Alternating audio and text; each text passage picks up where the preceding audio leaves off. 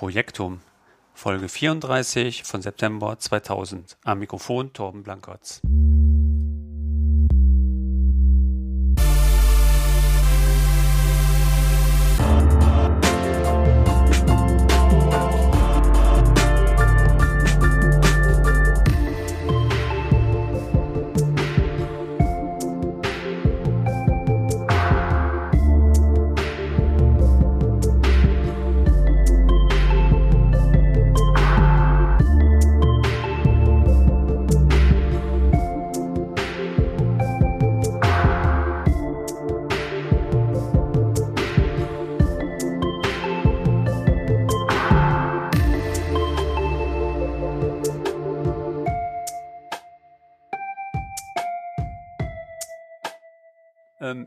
Begrüße heute in meinem Podcast Heiko Bartlock. Er ist seit 1997 in vielfältigen Projekten in unterschiedlichsten Organisationen als Projektkoordinator, als Projektleiter oder als Berater tätig. Seit 2013 ist er als freiberuflicher Berater und Azure Coach tätig und schrieb mit Olaf Finz zusammen das Buch PM 2025 Projekte gut machen. Ich begrüße heute in meinem Podcast Heiko. Hallo Heiko. Hallo Torben. Willst du dich ganz kurz noch mal vorstellen, was du so machst? Puh, ja, das ist gar nicht so einfach. Also erstmal äh, bin ich froh, dass du mir das abgenommen hast, erstmal den ersten Überblick zu geben. Im Moment verdiene ich meine Brötchen damit, dass ich Unternehmen begleite, ähm, agiler zu werden, agiler zusammenzuarbeiten und äh, besser darin werden äh, zu werden, Innovationen auf den Markt zu bringen. Ähm, das nennt sich vornehmlich Agile Coach, auch wenn ich mit dem Begriff nicht so hundertprozentig glücklich bin, weil was ist ein agiler Coach? Ich bin eher halt Experte für Agilität, für agile Zusammenarbeit und Innovationen und begleite da Unternehmen dabei. Und da bin ich Berater, da bin ich Trainer, da bin ich Coach, ähm, Impulsgeber, Keynote Speaker, Moderator, Facilitator, wie auch immer man das nennen will. Da gibt es zu viele Begriffe. Also alles, was dazugehört sozusagen. Ich habe genau. mir mal ein wenig deine Webseite etwas genauer angeguckt für meine Zuhörer. Ich packe auch hierzu den Link in meine Shownotes rein. Ähm, da findet man ja eine sehr gute Übersicht, eigentlich auch von allen Themenkomplexen, die du so ansprichst. Ähm, was als erster Topic zu finden ist, ist das Thema Innovation. Was verstehst du Innovation? Ist Innovation gleichgesetzt mit Transformation bei dir, was man heute in den, sage ich, modernen Medien so hört? Mein Innovationsbegriff, ich glaube, ist tatsächlich ein, ein, ein, Wort, was man sehr unterschiedlich aus, aus, äh, auslegen kann. Ähm, ich verstehe da vor allen Dingen einfach etwas Neues. Also ich bin sehr neugierig, ich, ich bin kein Routinemensch, ich brauche immer wieder neue Impulse. Und Innovation bedeutet für mich etwas Neues in die Welt zu bringen, etwas Neues zu lernen, etwas, äh, etwas zu verändern. Insofern ja, ich würde es tatsächlich eher Veränderung als Transformation nennen. Es kann ein neues Produkt sein, es kann eine neue Dienstleistung sein, es kann ein neuer Prozess, eine neue Art der Zusammenarbeit sein. Idealerweise aber tatsächlich ähm, etwas, ja, ein Produkt im weitesten Sinne. Also etwas, was die, ja, was äh, Menschen, Menschenbedürfnisse befriedigt, ähm, was das Leben irgendwie einfacher, besser macht. Ja, jetzt bist du hier als Berater ja wahrscheinlich auch in einigen Firmen unterwegs und ähm, ich sag mal, viele unterstellen uns Deutsche ja auch, dass wir sehr konservativ sind. Ähm, du beschäftigst dich mit, kannst du das auch bestätigen, dass es eine sehr konservative Landschaft ist, äh, wo du drin berätst oder sagst du, nein, man ist offen für Neues und die Menschen interessiert schon, wie wir weiter vorgehen oder hat man Angst vor den Schritten? Sowohl als auch. Ähm, ich bin vor sieben Jahren hier nach Berlin, ja, vor acht Jahren glaube ich sogar schon nach Berlin gekommen, ja. weil ich eben genau ja, auch das Umfeld gesucht habe, das mehr Innovationsumfeld, das Startup-Umfeld. Das heißt, hier bewege ich mich äh, in einer kleinen Filterblase, in der Innovation, glaube ich, sehr weit, äh, also sehr, sehr offen angenommen wird. Ich bewege mich in meiner Filterblase der agilen Coaches und Berater in einer sehr offenen Filterblase für Innovation. Aber natürlich sehe ich auch in Unternehmen äh, Subkulturen, die sehr vorsichtig gegenüber Innovationen sind und eher Angst vielleicht auch vor, vor Veränderungen haben. Und das ist beides da. Ich würde jetzt, ich, ich kann, ich tue mir schwer damit zu sagen, die Deutschen sind so. Ich würde nicht mal sagen, die Ingenieure sind so oder die Lehrer sind so, ja. sondern es gibt halt ja, es gibt schon gewisse Subkulturen, die mehr innovationsfreundlich und innovationsfeindlich sind. Und das hat auch seinen, seinen Sinn. Ähm, wenn man so ein bisschen durchscrollt, findet man ja auch die Themen, also du nimmst ja sehr viele Bälle auf bei dir, du sagst Lernen, Haltung, Zusammenarbeit, Methoden. Ähm, was mich etwas gewundert hat, auch das Thema Fitness. Ähm, spielt das, spielt das bei dir? Also ich, ich habe die gleiche, also ich denke genauso, ich denke, nur ein fitter Körper kann 100% Leistung bringen. Ja, ähm, deswegen mhm. mache ich auch sehr viel Sport und versuche mich auch fit zu halten, weil ich denke, dass das ein Einklang ist. Also die Geist, Leistung, versteht, ist das darunter gemeint oder ähm, wie, wie siehst du den Punkt Fitness? Ich hätte es nicht besser ausdrücken können. Äh, ich habe mir schwer damit getan, das mit auf die Webseite zu bringen, aber ich bin halt ein Freund davon. Du hast ja auch geguckt äh, auf Twitter. Also Twitter habe ich jahrelang eben viel einfach zum Thema Marathonlaufen und Projektmanagement von mir gegeben. Also zwei Themen, die vielleicht erstmal nichts miteinander zu tun haben, aber äh, aus meiner Sicht ist es eben nur authentisch, dass, also ich kann nur authentisch sein, indem ich irgendwie beide, äh, beide, äh, beide Seiten von mir zeige, oder was heißt beide Seiten, also ja. alle Themen, die mich irgendwie bewegen, zeige und jetzt nicht sage, damit habe ich mal experimentiert, ich mache einen Twitter-Account nur für Projektmanagement-Themen, einen Twitter-Account für nur Laufthemen und vielleicht noch irgendwas anderes.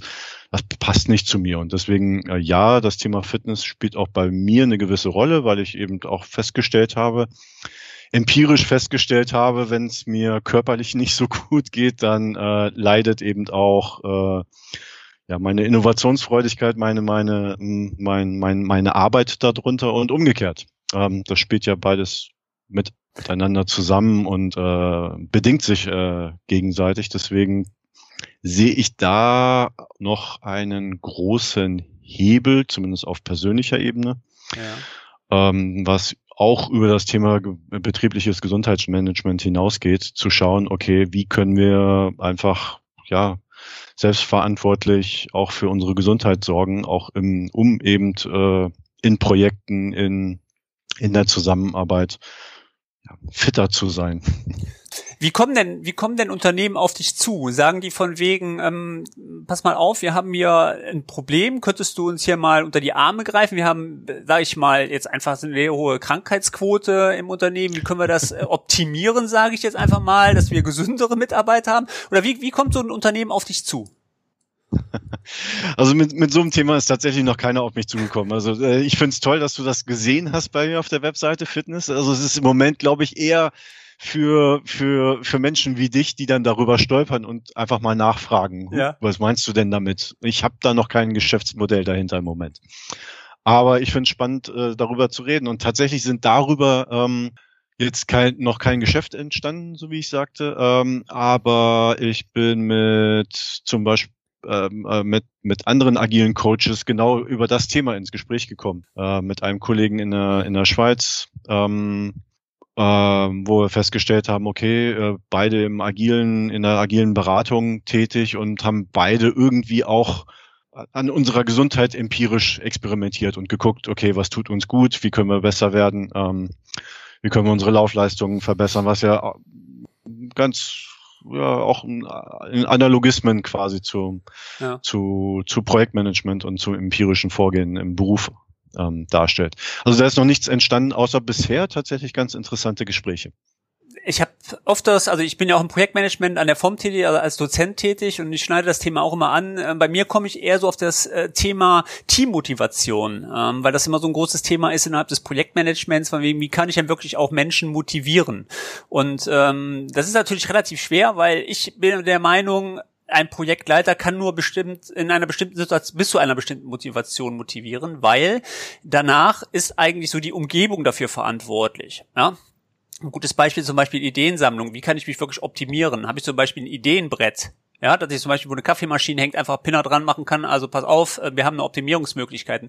Aber das ist, das ist ja wiederum eine offene Kommunikationspolitik innerhalb in dem Unternehmen. Und das sind wahrscheinlich die Sachen, wo du dran ansetzt, da die Unternehmen zu beraten, besser zu werden, oder? Ja, wenn wir jetzt das Thema Fitness, Gesundheit mal außen vor lassen, genau. dann geht es ja, ja. eben genau Gerne. darum, wie kann ich äh, Rahmenbedingungen schaffen, damit Zusammenarbeit anders funktioniert, damit Zusammenarbeit selbstorganisierter, flexibler, agiler, innovativer, damit Kreativität Raum bekommt.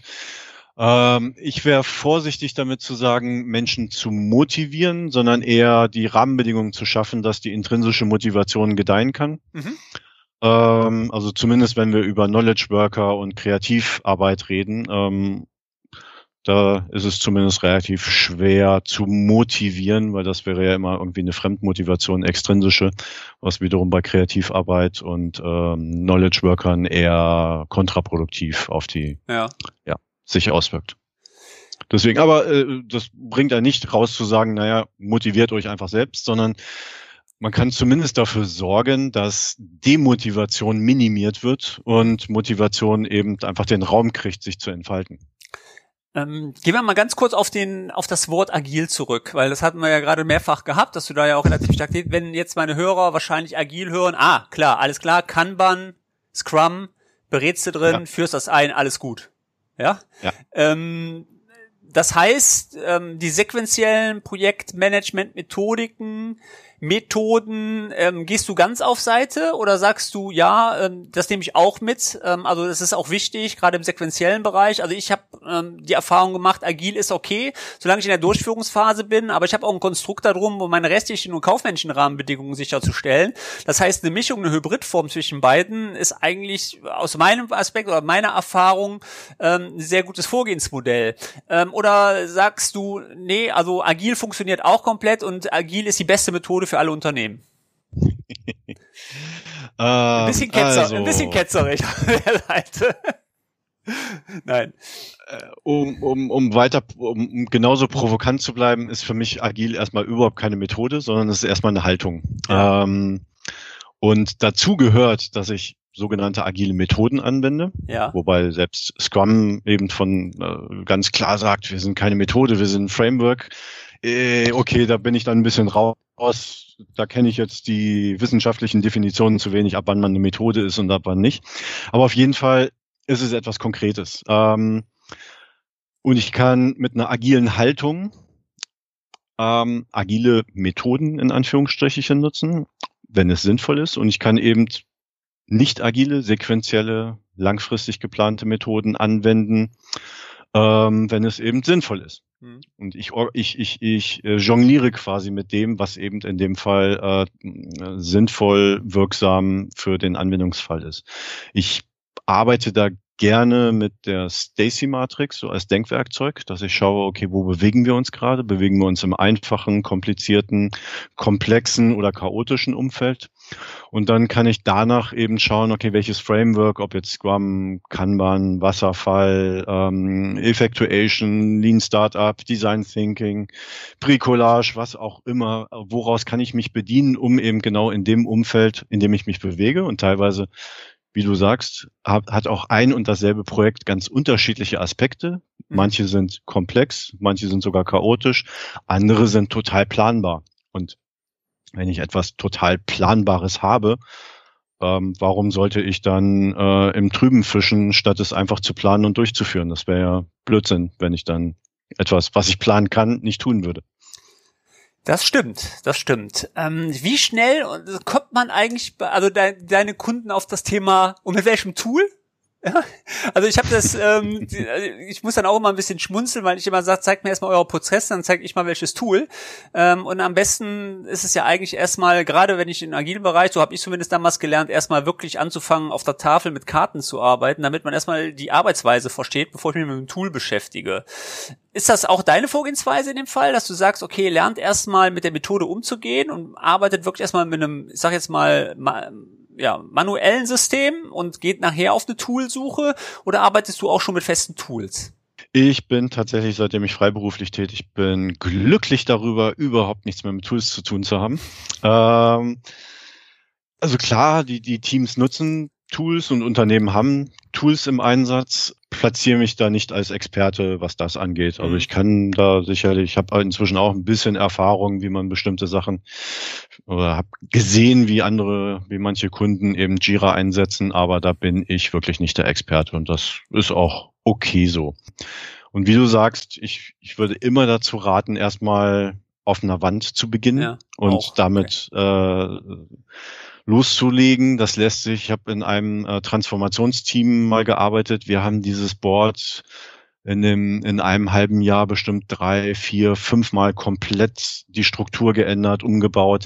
Wenn wir das jedes Mal im Konzernumfeld, äh, hat man vielleicht nicht alle Berechtigungen, jedes Mal in Jira oder in irgendeinem anderen Tool hätten durchführen wollen, wäre das sehr, sehr schwer geworden. Und als es dann irgendwann mal stabil war, dann wäre es kein Problem gewesen, das auch in ein Tool umzugehen. Und ja. Wenn da nicht mehr so viele Änderungen jedes Mal passieren. Ähm, das folgt halt dem, dem, dem ersten Satz im agilen Manifest, äh, Individuen in Interaktion vor Prozesse und Werkzeuge. Das heißt, die Prozesse und Werkzeuge sollen eben den Menschen helfen, ihre, ihre Projekte gut zu machen und äh, wirksam zu sein und nicht umgekehrt.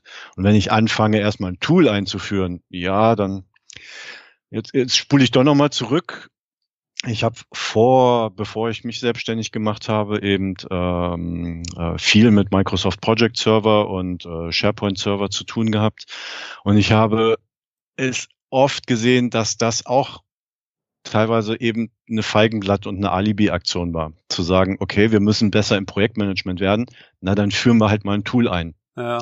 Und wenn es dann doch nicht besser geworden ist, na dann war das Tool schuld. Beides ist falsch. Also das Tool wird nicht dazu helfen, dass es irgendwie nur durch das Tool besser wird. Aber es kann helfen, wenn, wenn es eben das richtige Tool ist, um, um, den, um den Menschen eben zu helfen. Ähm, aber es ist natürlich dann einfach dann über das Tool zu, zu meckern und zu sagen, naja, das, das Tool war nicht das Richtige. Und dann führen wir halt das nächste ein. Aber ohne wirklich mal drüber nachzudenken.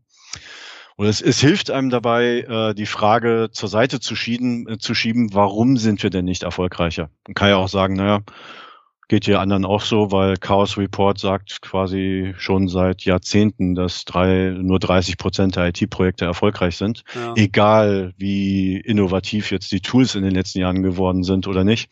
Da hat sich nichts geändert.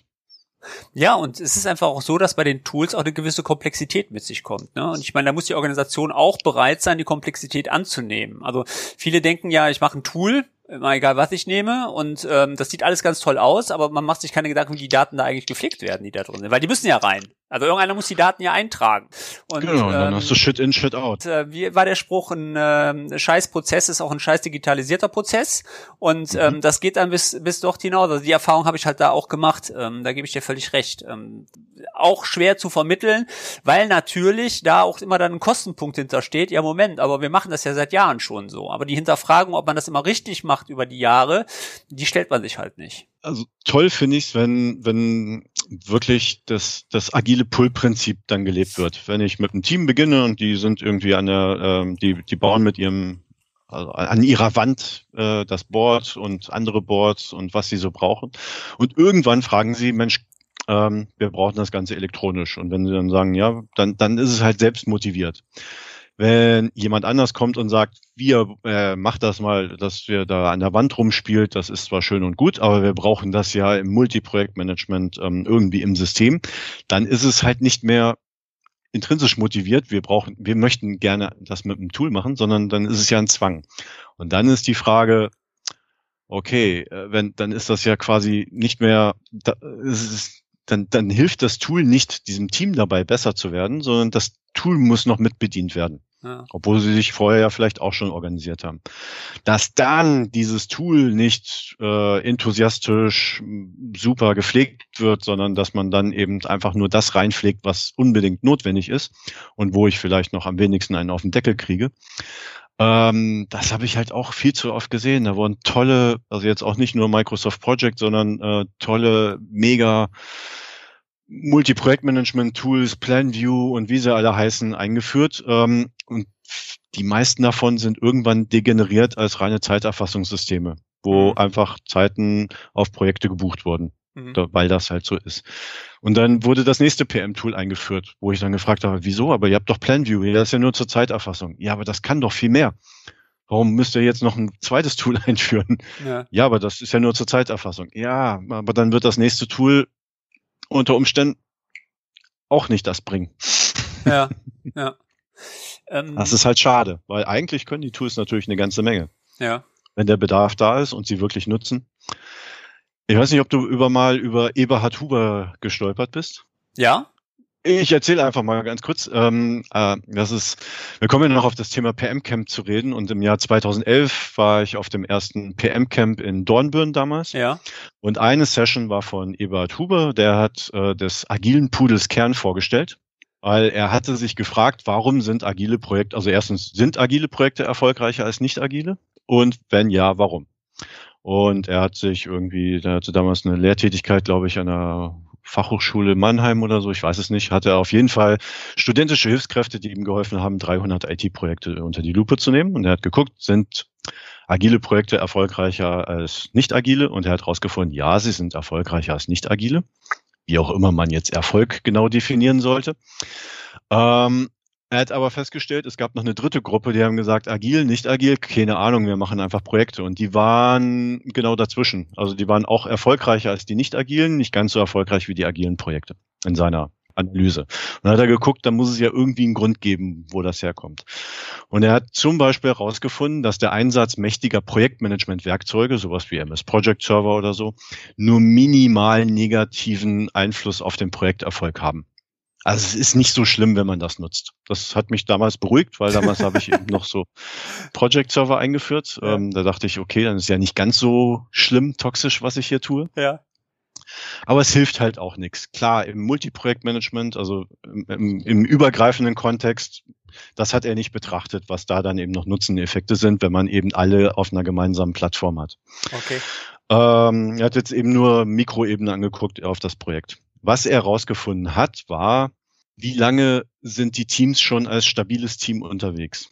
Also wo befinden Sie sich in der Teamentwicklungsphase jetzt zum Beispiel nach Tuckman? Also sind Sie in der Performing-Phase oder sind Sie eben gerade wieder frisch zusammengewürfelt und müssen sich erst finden? Mhm. Und das war statistisch gesehen in seiner Auswertung eben der springende Punkt, dass er gesehen hat, es gibt eben auch Teams, die wissen gar nicht, ob sie jetzt agil, Wasserfall oder was sie dort machen, aber die machen das einfach schon seit zig Jahren. Die sind ein eingespieltes Team, die äh, wissen blind, wie sie den einen Ball zum anderen spielen, ähm, wer das nächste macht.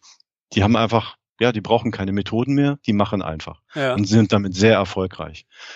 Und Agilität, wenn wir jetzt Scrum runterbrechen, ist ja einer der Punkte, dass wir eben versuchen, nicht von Phase zu Phase immer die besten Spezialisten zu kriegen, sondern dass wir eben versuchen, ein stabiles Team zusammenzustellen, was von Anfang bis zum Ende dieses Projekt äh, oder dieses Produkt entwickelt. Und dadurch hat das Team einfach die Chance, ja, sich einzuspielen und äh, zu einem High-Performing-Team zu wachsen mit der Zeit. Ähm, durch regelmäßige Retrospektiven, durch äh, und eben nicht erst Postmortem Lessons Learned, wo dann die Hälfte des Projektteams eh schon nicht mehr da ist, sondern in anderen Projekten ist und so weiter und so fort. Das sind einfach die, die Rahmenpunkte, die wahrscheinlich ja der, der, der größte Hebel dazu sind, dann, warum, zumindest in seiner Untersuchung, die äh, agilen Projekte einfach erfolgreicher waren. Wahrscheinlich vor allen Dingen, weil sie die Rahmenbedingungen, bessere Rahmenbedingungen haben, damit äh, dass, dass Teams einfach ja zum Team wachsen können. Ja. Okay. Wie sind wir da jetzt hingekommen? Ach ja, ja Tools. Genau, Tools sind äh, nicht ganz so schlimm, wenn man die einsetzt. Ja, das ist ja immer eine Grunddiskussion. Also das ist ja auch so ein bisschen Glaubenssache. Und äh, wenn man dann in den sozialen Medien unterwegs wird, da wird man auch schon mal dann ganz, ähm, ich will mal sagen, angegangen, aber es gibt halt äh, momentan so starke Ströme, ähm, so für und wieder. Also nicht so, dass man mhm. sagt, okay, man hat so die Mischkultur da drin. Ja, das ist leider radikal, will ich jetzt nicht sagen, aber es gibt halt sehr viele Leute, die da sehr aggressiv unterwegs sind mit dem ganzen Thema. Ja. Ich, ich, ich liebe Tools. Ich also wirklich, also ich, ich nutze selber sehr, sehr gerne Tools. Jetzt sind wir hier in Microsoft Teams. Ich nutze gerne Zoom, ich nutze gerne Miro, Mural als Whiteboards, gerade jetzt, wenn wir eben nicht äh, in einem Raum sitzen können oder Trello oder ja, was, was auch, auch, immer. Also ja. Tools, Tools, die einem einfach helfen, äh, sich zu organisieren. Aber es ist halt kein Selbstzweck. Und wenn Tools quasi zum Zwang werden, dann nimmt das unter Umständen die Motivation. Das heißt, es ist eher motivationsdegenerierend. Und dann kann ich auch wiederum weniger damit anfangen, weil wir hatten es ja gerade, Shit in, Shit out. Also ja, ja. Ähm, und was ich sagen keinen muss, Sinn darin sehe. Die Fokussierung ja. verliert man. Ja. Ähm, es gibt nichts Schlimmeres, also ich habe das auch ähm, da schon einige Artikel zugeschrieben, das atmende Ausflugfenster, ja. Man ist halt am Schreiben, äh, irgendwie sage ich mal ein Konzept und auf einmal geht, oder wie du schreibst am Buch und auf einmal geht rechts Outlook an, ja, und dann guckt man hin, man ist schon abgelenkt. In dem Moment ist die Ablenkung da und man verliert eigentlich schon das, was man gerade geschrieben hat. Ist die E-Mail wichtig, guckt man automatisch rein, das heißt, man braucht automatisch wieder eine längere Zeit, um überhaupt die Arbeiten wieder aufzunehmen. Das heißt, durch Teams, durch die ganzen Tools, die kommen und immer wieder auf Aufgaben und äh, ganz viele die Early jetzt hier mit dabei sind, die gehen ja auch mobil dann auf dem Mobiltelefon, alles super, lenkt einen schon schwer ab, wenn man sich mittlerweile da nicht drauf fokussiert, von wegen, wie kann man eigentlich diese ganzen ähm, Alarmierungen in den ganzen Systemen eigentlich abstellen und damit ich mich meiner Hauptarbeit überhaupt widmen kann. Also ähm, das ist zwar paradox, aber ich habe mittlerweile auch Kunden, die sagen, ähm, Blackouts, komm mal vorbei und sag mal, wie wir jetzt wirklich damit arbeiten können, dass wir Ruhe haben. Ja, das ist ein total wichtiger Punkt ich würde es mal grob als Medienkompetenz irgendwie bezeichnen und sagen, ne, also wie, wie gehe ich mit den ganzen Tools dann auch um? Also ja, ja. ja äh, total wichtig. Ja, viele denken aber von wegen, naja, ich mache Teams, ich sage jetzt einfach mal Teams, weil wir es ja gerade auch mit Teams aufnehmen. Ähm, ich, ich implementiere Teams, ist ja da, roll das aus und fertig ist. Ähm, nee, damit kann ich eigentlich schon mehr meiner Organisation jetzt nicht nur schaden, dass ich sage, ein Tool einzuführen, was nicht geschult ist, sondern auch zu überlegen, wie kann ich das eigentlich optimal einnutzen, dass meine Leute auch da optimal mitarbeiten. Das ist ein ganz wichtiger Punkt, der sehr oft leider äh, mittlerweile bei den Einführungen übersehen wird. Ja, wahrscheinlich schon immer. Ich kann mich auch an, an damalige MS Project und SharePoint, na, bei SharePoint war es ein bisschen einfacher, weil da klar ist, okay, das ist eben, da, da, da muss man schon drüber nachdenken, was man damit machen will mit dieser eierlegenden Wollmilchsau. Ja. Ähm, aber bei Project oder auch bei anderen Tools, ja klar, da denkt man, ist doch klar, wofür man das nutzt. Braucht man genau. ja einfach nur bereitstellen und dann machen die Leute das schon. Ja, eben dann nicht, nee. Ja. Es ist halt nur ein Mittel zum Zweck und Eben, genau. Man sollte sich sehr genau überlegen, wofür brauchen wir das und wie wollen wir das nutzen, damit es eben auch wirklich wirksam ist und, ähm, und zweckdienlich ist. Jetzt bist du auch Buchautor. Ähm, du hast zusammen mit ähm, Olaf Hinz übrigens hier auch im Podcast schon gewesen, für alle Hörer, die es interessieren. Ähm, einfach mal in der Timeline schauen. Ähm, ein Buch geschrieben. Ähm, worum geht's in dem Buch? Das Buch ist tatsächlich auch irgendwann auf irgendeinem der PM-Camps äh, äh, mal die Idee entstanden, zusammen mit dem Stefan Hagen noch, der einer der Initiatoren auch von PM-Camp Dornbirn damals war. Ähm, die Idee war mal das, was wir sonst eben einfach auf den Camps immer wieder diskutieren, nämlich wie, wie sieht die Zukunft der, der Projektarbeit aus?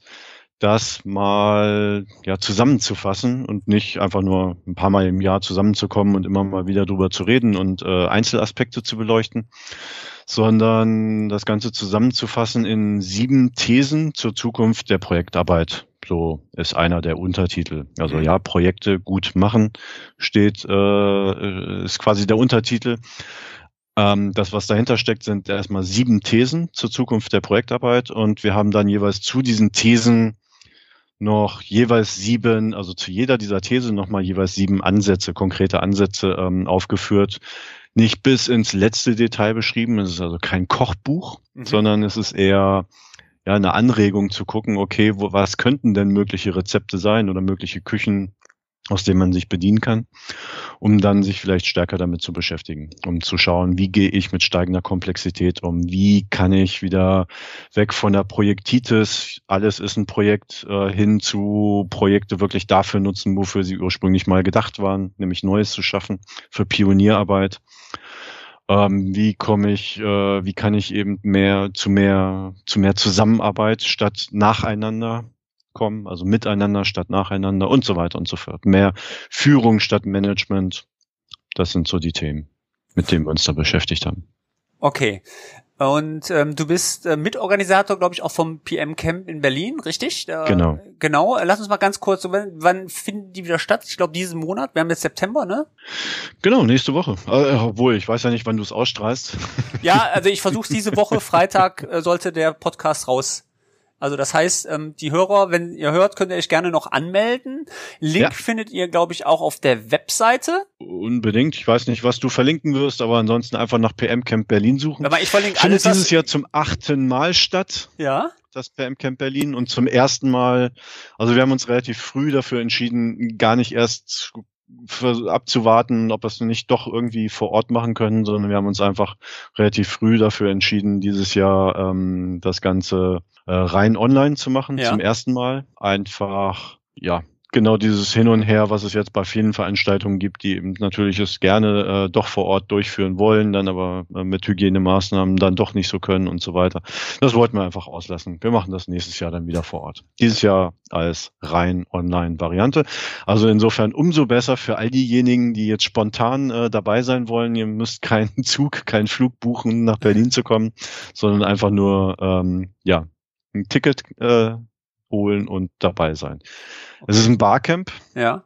Also eine Unkonferenz. Das heißt, es gibt keine Agenda. Diesmal auch gar keine Agenda. Wir kommen morgens zusammen, tragen zusammen, was die Themen sind, was uns bewegt. Jeder kann ein Thema vorschlagen, äh, eine Session gestalten und dann bauen wir eben gemeinsam die, den, ja, die, die Agenda für den Tag auf. Okay. Das geht einen Tag, richtig? Das geht zwei Tage. Zwei Tage also und ich glaube 20 Euro waren die Anmeldegebühr, ne? Genau, und die gehen auch komplett an den guten Zweck, die gehen an die Arche. Ja. Ähm, das ist also, wir machen das schon immer ehrenamtlich, äh, verdienen da nichts mit. Wir wollen einfach der Projekt Community da Möglichkeit geben, Raum geben, um sich auszutauschen, um voneinander zu lernen. Uh, ursprünglich eben auch eine Brücke zu bauen zwischen Agilisten und äh, Nicht-Agilisten, ähm, um einfach ein, ja, ja, eine Möglichkeit zu geben, sich äh, voneinander zu lernen und miteinander zu lernen. Das hört sich doch super an. Ähm, das hört sich echt gut an. Ich werde auch alle Links mit reinpacken. Das war das, was ich vorhin noch anführen wollte. Das heißt, dass hier auch die Hörer direkt ähm, einmal über die Shownotes in meinem äh, Podcast und über den Podcast-Catcher auch direkt drauf zugreifen können. Und ähm, ja, ich hoffe, dir hat's gefallen, Heiko, in meinem Podcast ähm, wenn die Hörer direkt auf dich zukommen wollen, auch ganz einfach über die Webseite am besten. Äh, oder, genau. Ne? Du bist auch, glaube ich, in allen sozialen, außer, glaube ich, bei Instagram, da habe ich dich nicht gefunden. Äh, da bin ich, aber da gibt's, äh, da gibt's nichts von mir. Also den Account habe ich natürlich. Ja. Okay. aber den nutze ich nicht aktiv. Okay, aber Twitter ist deine Umgebung und da bist du am meisten zu Hause und ich glaube wahrscheinlich LinkedIn und äh, ja, äh, Zink. genau. Ne, also alles, was geht. Ähm, wie gesagt, ich pack alles mit rein. Und äh, ja, möchtest du noch das letzte Wort haben? Danke, ich, äh, ich fand einen angeregten Nachmittagsplausch, äh, hat mir sehr gefallen. Und ich freue mich darauf, Torben, wenn du zum PM-Camp kommst und äh, eine Session anbietest. Okay, das äh, werde ich äh, annehmen, das Angebot. Ähm, Im Übrigen, ganz kurz, wenn ich dann nächstes Jahr nach Berlin komme zum PM-Camp, dann können wir ja eine Runde laufen gehen. Ja, wenn du Marathon, also ich bin Triathlet, ähm, aber das ähm, wir kriegen wir hin. Das ist kein Thema. Ich, ähm, du bist ja der reine Läufer. Ich bin wahrscheinlich ein bisschen langsamer als du, weil ich ein bisschen, ne? Aber das würde ich gerne mal machen. Dann können wir eine Runde durch Berlin mal drehen. Dann kannst du mir Berlin mal ein bisschen zeigen. Ja, sehr gerne. Das habe ich äh, das ist schon ein paar Jährchen her tatsächlich auch mal mit einem äh, anderen ähm, Projektleiterkollegen gemacht, die, der auch eher Ultraläufer ist und dann sind wir ein bisschen durch Berlin mal morgens gejoggt. Das macht immer wieder Spaß. Ja, liebe Hörer, also vielleicht sehen wir uns dann auch oder hören uns auch beim PM Camp. Ich freue mich drauf, Heiko. Ich würde sagen, dann bin ich raus. Wünsche dir noch einen schönen Nachmittag und äh, ja, bis dahin. Tschüss. Tschüss.